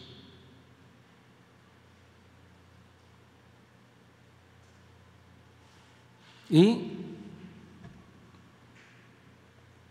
si no ha mejorado, no ha empeorado la presidencia. Pero vamos a tomar en cuenta lo que estás planteando. Vamos a preguntarle a la función pública qué es lo que están haciendo. En todos lados ¿eh? hay eh, estos eh, ajustes con el propósito de ahorrar para tener más fondos, ayudar a la gente con las becas, de ahí sale todo, de ahí sale para las obras. ¿Por qué eh, tenemos recursos? ¿Por qué se incrementó la inversión pública en el 2008, 18, 2018 cuando llegamos? 500 mil millones era la inversión pública. Este año, un billón,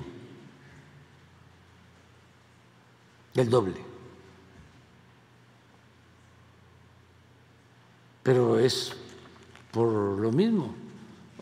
Ya terminamos de hacer los eh, avalúos de los hospitales públicos, privados. Se los voy a presentar aquí. Nada más les digo, un hospital de 600 millones en 10 años costaba 6 mil.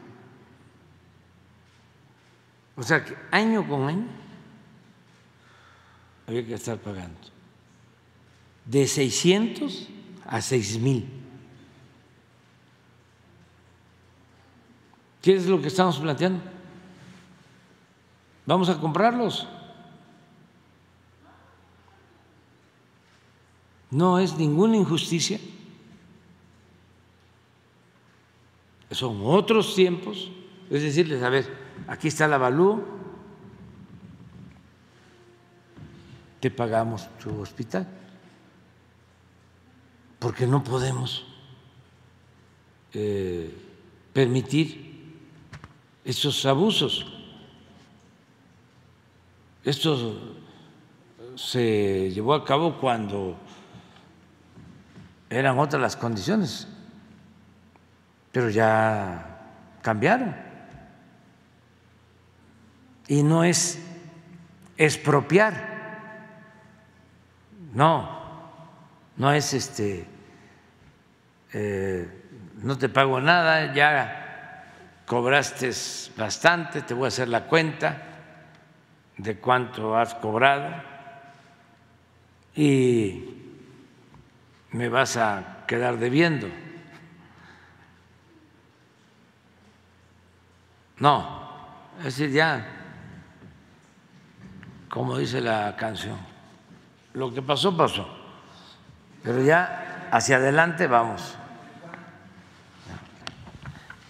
Qué pena me da con ustedes, que no me va a alcanzar. Buenos días, señor presidente. Eduardo Esquivel Ancona, SDP Noticias. en una primera pregunta, hace unos días, Fitch, la calificadora Fitch Rating em, bajó la perspectiva del fideicomiso del Aeropuerto Internacional de la Ciudad de México este, de estable a negativa.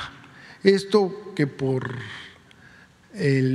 la reducción de operaciones que va a ser hasta enero del año que viene en el aeropuerto y porque el TUA se está cobrando, que se cobra es para pagar los bonos que se hicieron en el 2016 para eh, construir el aeropuerto de Texcoco. Este se tomó el TUA como fuente de pago y se elevó el TUA en el aeropuerto de la Ciudad de México para la construcción. Hay muchos que dicen que este, es para pagar eh, este, la cancelación del, de Texcoco, no fue para construirlo. Y aún si se siguiera construyendo el aeropuerto de Texcoco, se tendría que seguir pagando. El, el TUA seguiría siendo para pagar estos bonos, que son dos bonos de eh, 4.200 millones de dólares a 20 años. Entonces, cuando se, si se hubiera hecho el aeropuerto de Texcoco, seguiría el TUA de Texcoco eh, como fuente de pago para pagar estos adeudos. Y lo que sí es que hay molestia porque el mantenimiento del aeropuerto, pues hay el pasado lunes eh, 21 de agosto una tormenta muy fuerte aquí en la Ciudad de México y había goteras y, y bueno, este aeropuerto, ¿cómo se podría hacer para este, pues darle un mejor mantenimiento este, eh, a este eh, aeropuerto? Que el TUA, pues no hay manera ¿no? de que el TUA se pueda eh, invertir en el mantenimiento porque desde el 2016 estos tecnócratas hicieron estos bonos de altísimos, una parte sí se la pagó el, gobierno de la Cuarta Transformación cuando se entró, pero no todo, porque era mucho dinero, entonces siguen eh, haciendo estos bonos. ¿Cómo se podría hacer para este mantenimiento y este, pues no seguir subiendo el TUA para los comunicadores? Ahora que se ha con el anuncio, eh, Aeroméxico sí ya va a mandar más este, vuelos al AIFA, entonces pues, ya se está cumpliendo y está mejorando. Esto va a mejorar mucho la operación de, de la Ciudad de México porque hay veces que están volando los aviones porque no hay pista y no hay este, posición para los aeropuertos, entonces va a mejorar esto. Esa sería mi primera pregunta. Sí, mira, eh, es un tema mm, importante. Eh, yo eh, estoy por definir todavía eh, lo tengo que analizar bien, se llegó a un primer acuerdo.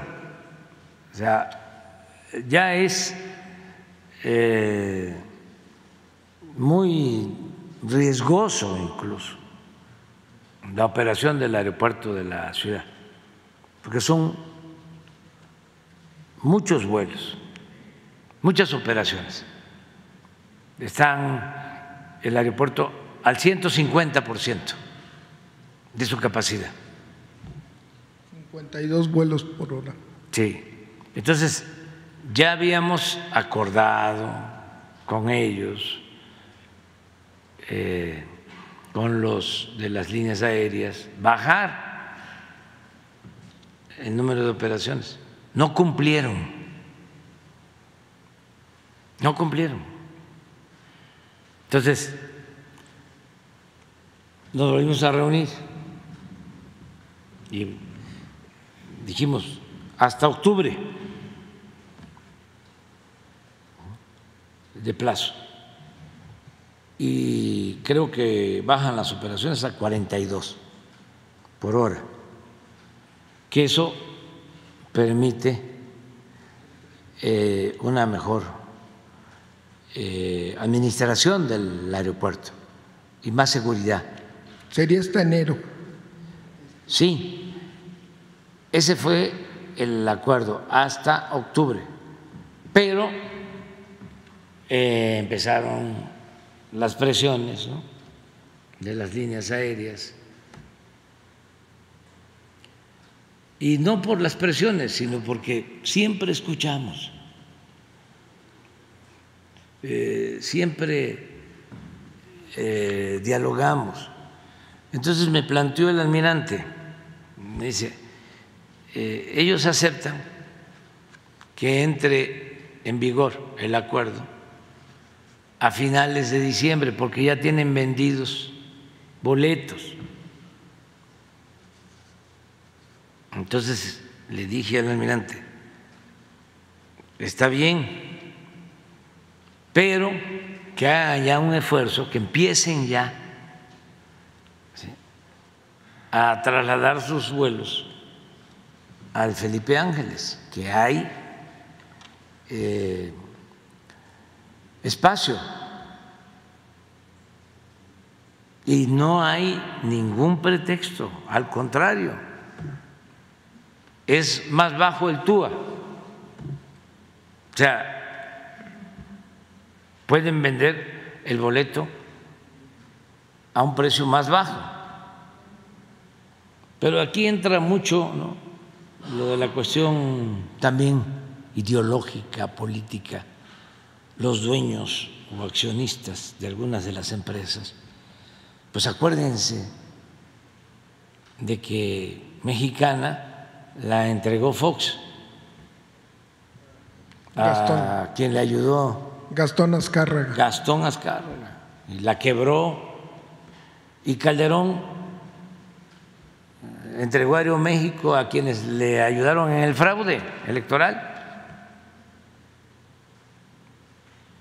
No voy a dar a conocer los nombres, pero ya se los dejo de tarea a ustedes. Aun cuando ya ni siquiera supieron administrar bien la empresa y actualmente ya la mayoría de la empresa está en manos de un fondo de inversión extranjero que yo intervine para que siga llamándose Aeroméxico porque es una línea nuestra y aunque nuestro vino esté agrio, es nuestro vino.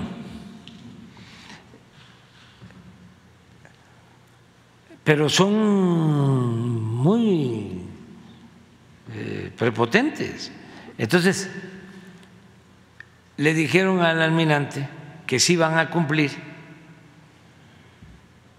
eh, ya trasladando vuelos para que nos ayuden porque va a venir una temporada alta, viene el fin de año, y tenemos que cuidar el aeropuerto de la ciudad, una sobresaturación y toco madera, algo más grave. Entonces, ahí, eh, cuando les digo que todavía lo estoy pensando, eso porque voy a ver si se pueden garantizar dos cosas de aquí a diciembre. Una, que me digan cuántos vuelos se van a trasladar ya en septiembre, más tardar en octubre, al LAIFA. Y dos, cómo se hace una programación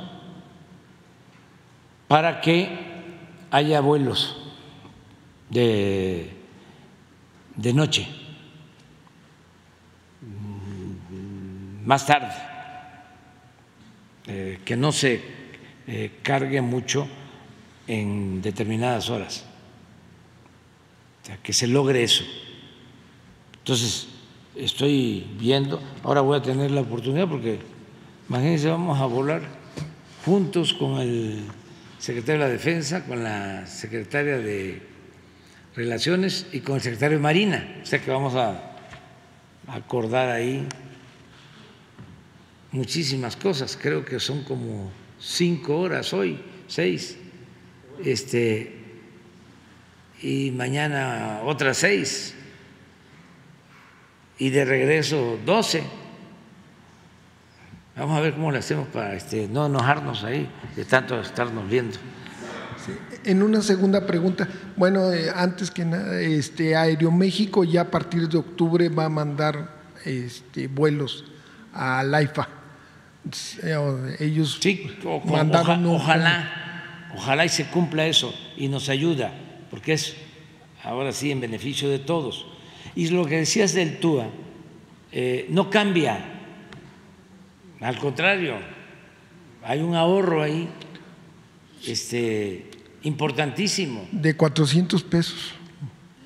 Hay ahorro, me refiero a lo que se está recibiendo para pagar hasta por anticipado el TUA, que no hemos tocado absolutamente nada y se está manejando eso con mucha eficiencia, con mucha responsabilidad, pero las calificadoras son muy especiales, muy especiales.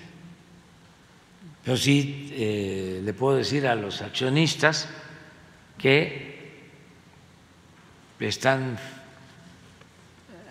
seguras sus eh, inversiones, que no tienen problema los bonos, eh, que no hay ningún riesgo, que el riesgo es creerle a, ¿cómo se llama esta? ¿Cuál? Fitch. A, A la- a ese es el riesgo, estarle creyendo ahí, que este, a veces sus recomendaciones este, no ayudan. Y hay varios ejemplos. ¿eh? Dejaron sin. Dicen, este, no va a pasar nada y pasa. En el 2008 hicieron, provocaron la crisis hipotecaria de los Estados Unidos lo de Estados Unidos. y dejaron sin empleo y sin pensiones a un montón de personas. ¿no? Sí. Sí, Ya me voy, ¿eh? porque si no, sí. Eh, ay, pero ah, la última pregunta. ¿A dónde? Sí, Y se había pedido, usted en la última visita que tuvo en Washington está en el G20 eh, Raquel Buenrostro. Y este, hay también una reunión en Cuba de varios países y nos invitaron y va a ir Alicia Barce. Y ya nos volvimos internacionalistas porque yo voy a Colombia, yo voy a Chile. En esa cumbre del G20 le había dicho a Joe Biden en su última visita que hablara con, con Alberto Fernández. Este es su último periodo. ¿Hay- hay algo- Sí, eh, sé que va Alberto, este, va a estar allá y le deseo lo mejor y que este, pues eh, siga haciendo sus gestiones para que todos participen, ayuden a Argentina, sobre todo del G20 y los corresponsables de la crisis argentina, los del Fondo Monetario Internacional. A ellos deben de apoyar la economía de Argentina, al pueblo de Argentina, porque ellos fueron los causantes del sobreendeudamiento por cuestiones políticas. No estoy inventando nada.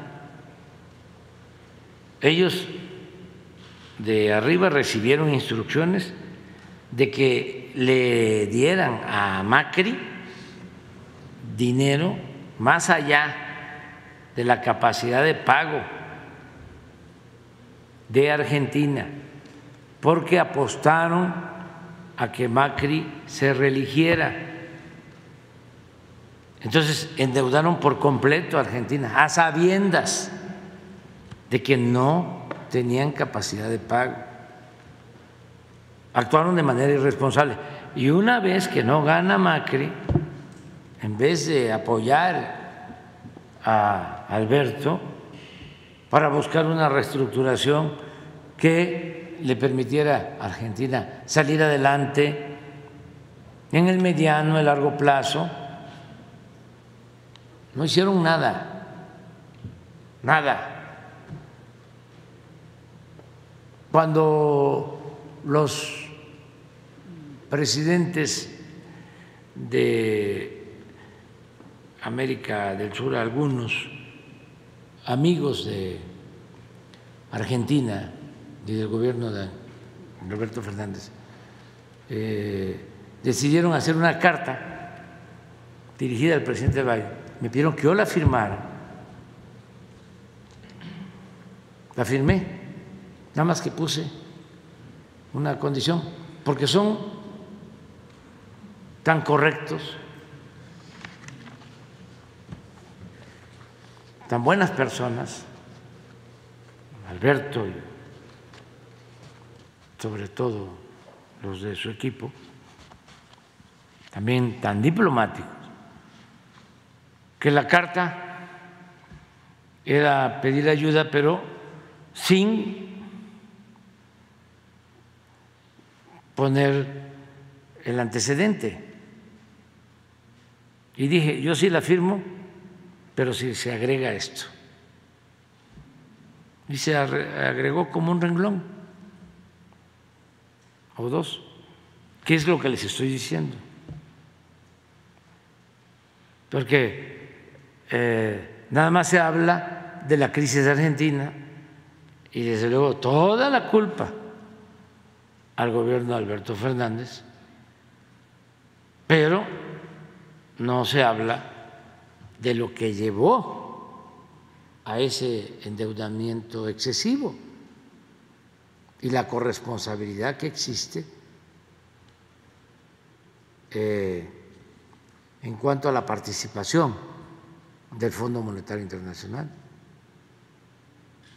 Entonces, sí se firmó la carta, la enviamos, la firmó el presidente Lula,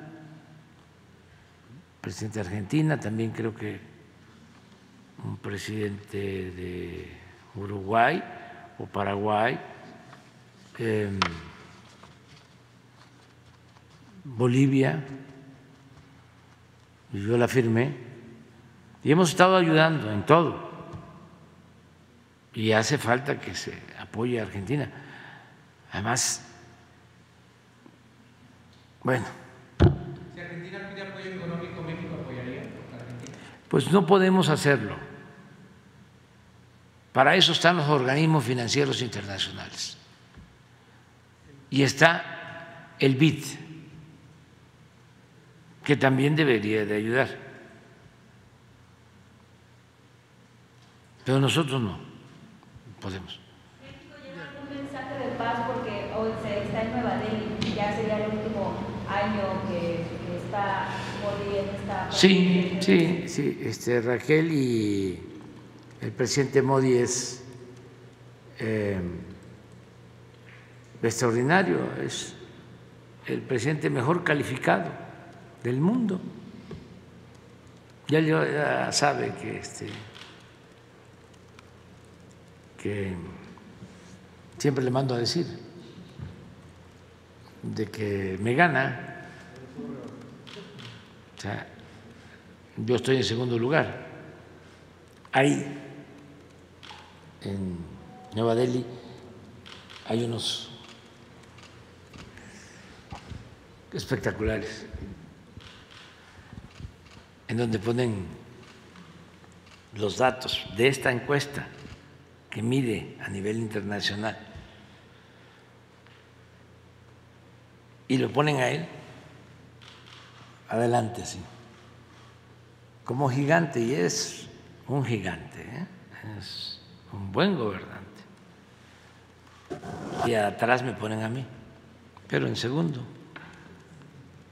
Él es, ¿eh? En la India. Sí. ¿Tienes ahí? Ponla. Sí, porque no le. Por ejemplo, la encuesta del jueves. Por la del jueves. La de ayer no le llego. Mire, 76. Otra vez, Una vez, una vez le llegué por medio punto, o sea, una, una semana. Y luego yo bajé, pero sobre todo él subió. y hay este, fotos, ¿no? Eh, en la India usan esto. Pero además muy merecido. A ver, ponla. Sí, es que no se miden todos. Bukele está muy bien también. Pues quién sabe si 90, pero sí está muy bien. Mire cómo me pone.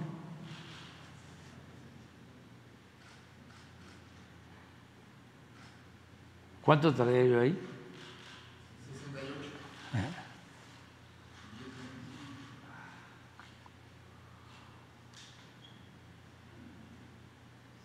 Para los que hablan, ¿no?